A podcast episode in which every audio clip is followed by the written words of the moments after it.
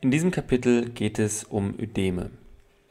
Ödeme sind Flüssigkeitseinlagerungen im Gewebe, die im Rahmen verschiedener Erkrankungen entstehen können und lokalisiert oder generalisiert auftreten. Bei beidseitigen Schwellungen der unteren Extremität sollte beispielsweise immer an die Möglichkeit einer kardialen Genese, also einer Rechtsherzinsuffizienz, gedacht werden, wohingegen generalisierte Ödeme mit früher Beteiligung der Augenlider Hinweis auf eine Hyperalbuminämie sein können. Akut bedrohlich sind innere Ödeme, zum Beispiel der Lunge durch Linksherzinsuffizienz oder des Gehirns. Es besteht die Gefahr einer respiratorischen Insuffizienz bzw. einer irreversiblen Hirnschädigung. Nochmal zur Definition. Ödeme sind also Flüssigkeitseinlagerungen im interstitiellen Raum unterschiedlicher Genese. Das Ödem ist somit Symptom verschiedenster Erkrankungen. Man unterscheidet zwischen peripheren Ödemen und inneren Ödemen, wozu Lungenödeme, Hirnödeme und Aszites und Pleuraerguss zählen. Zu den Ursachen. Es gibt sechs Ursachen für Ödeme, die man sich merken sollte. Die erste Ursache ist eine Wasserretention. Möglicherweise aufgrund einer Niereninsuffizienz oder einer Herzinsuffizienz. Die zweite Möglichkeit ist Eiweißmangel. Hier vor allem die Hypalbuminämie. Mögliche Ursachen dafür sind ein nephrotisches Syndrom, eine Leberzirrhose, Malnutrition oder ein enterales Eiweißverlustsyndrom. Die dritte Möglichkeit ist eine Entstehung von hydrostatischen Ödemen. Ursache dafür ist eine chronisch-venöse Insuffizienz, Thrombose oder ein postthrombotisches Syndrom. Die vierte Möglichkeit ist eine erhöhte Kapillarpermeabilität. Ursächlich dafür können Entzündung, Verbrennung, allergische Reaktion oder Trauma sein.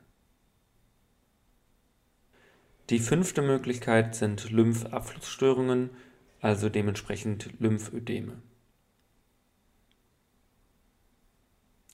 Die sechste Möglichkeit ist ein Myxödem.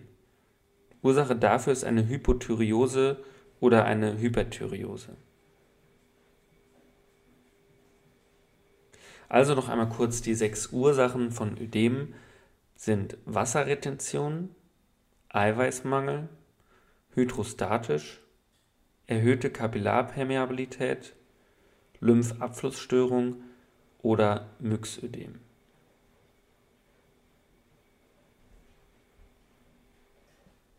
Eine andere Möglichkeit, die Ödeme einzuteilen, ist in akut und chronisch beziehungsweise generalisiert oder lokalisiert. So ergibt sich so eine Vier-Felder-Tabelle, die ich jetzt auch einmal ganz kurz durchgehe. Zuerst die akuten generalisierten Ödeme. Diese können entstehen aufgrund von einem nephrotischen Syndrom, einer akuten Herzinsuffizienz oder einem akuten Nierenversagen. Die akuten lokalisierten Ödeme entstehen aufgrund von Entzündung, Verbrennung, allergischen Reaktionen, Trauma oder Thrombose. Dann gibt es ja noch die chronischen Ödeme. Ursächlich für generalisierte chronische Ödeme können eine chronische Herzinsuffizienz, eine chronische Niereninsuffizienz oder eine Leberzirrhose sein. Für lokalisierte chronische Ödeme können ursächlich Lymphödeme sein, chronisch-venöse Insuffizienz oder ein postthrombotisches Syndrom.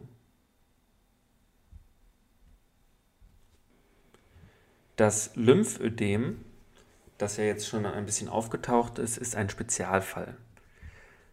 Das Lymphödem ist eine subkutane Schwellung aufgrund eines Lymphstaus durch Transportstörung der Lymphgefäße oder Lymphknoten verursacht.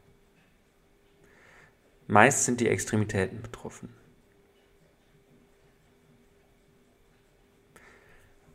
Ein primäres Lymphödem liegt in 10% der Fällen vor und entsteht aufgrund einer Anlagestörung der Lymphgefäße. Ein sekundäres Lymphödem kann entstehen nach einem Tumor, einer Operation, Trauma oder Bestrahlung.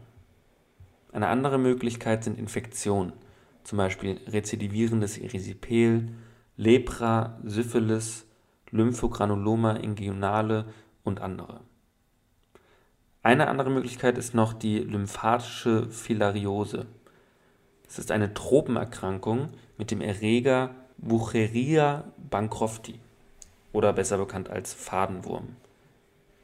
Übertragen wird sie durch einen Mückenstich und in der Klinik fallen die Patienten auf durch eine streifenförmige Rötung von der Eintrittsstelle zu den druckdolenten Lymphknoten.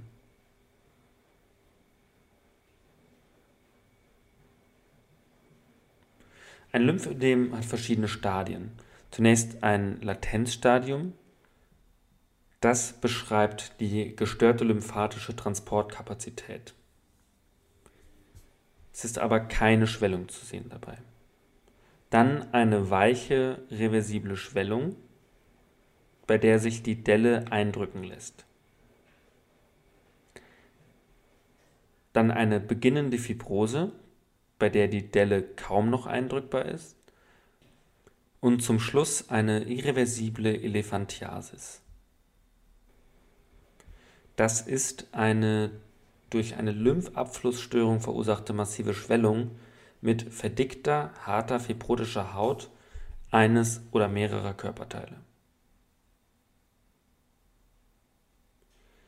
Die Zehen sind im Gegensatz zum venösen Ödem mit betroffen. Man nennt sie auch sogenannte Kastenzehen. Außerdem zeigt sich in der Klinik ein Stämmerzeichen. Das heißt, dass die Hautfalte über den Zähnen nicht abhebbar ist. Bei der Therapie kann konservativ oder operativ vorgegangen werden.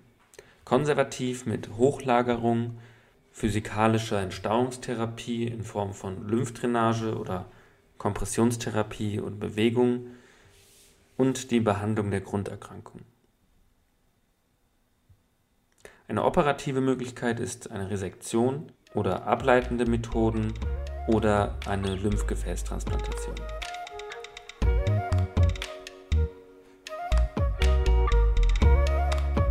Und das war's dann zum Thema Ödem.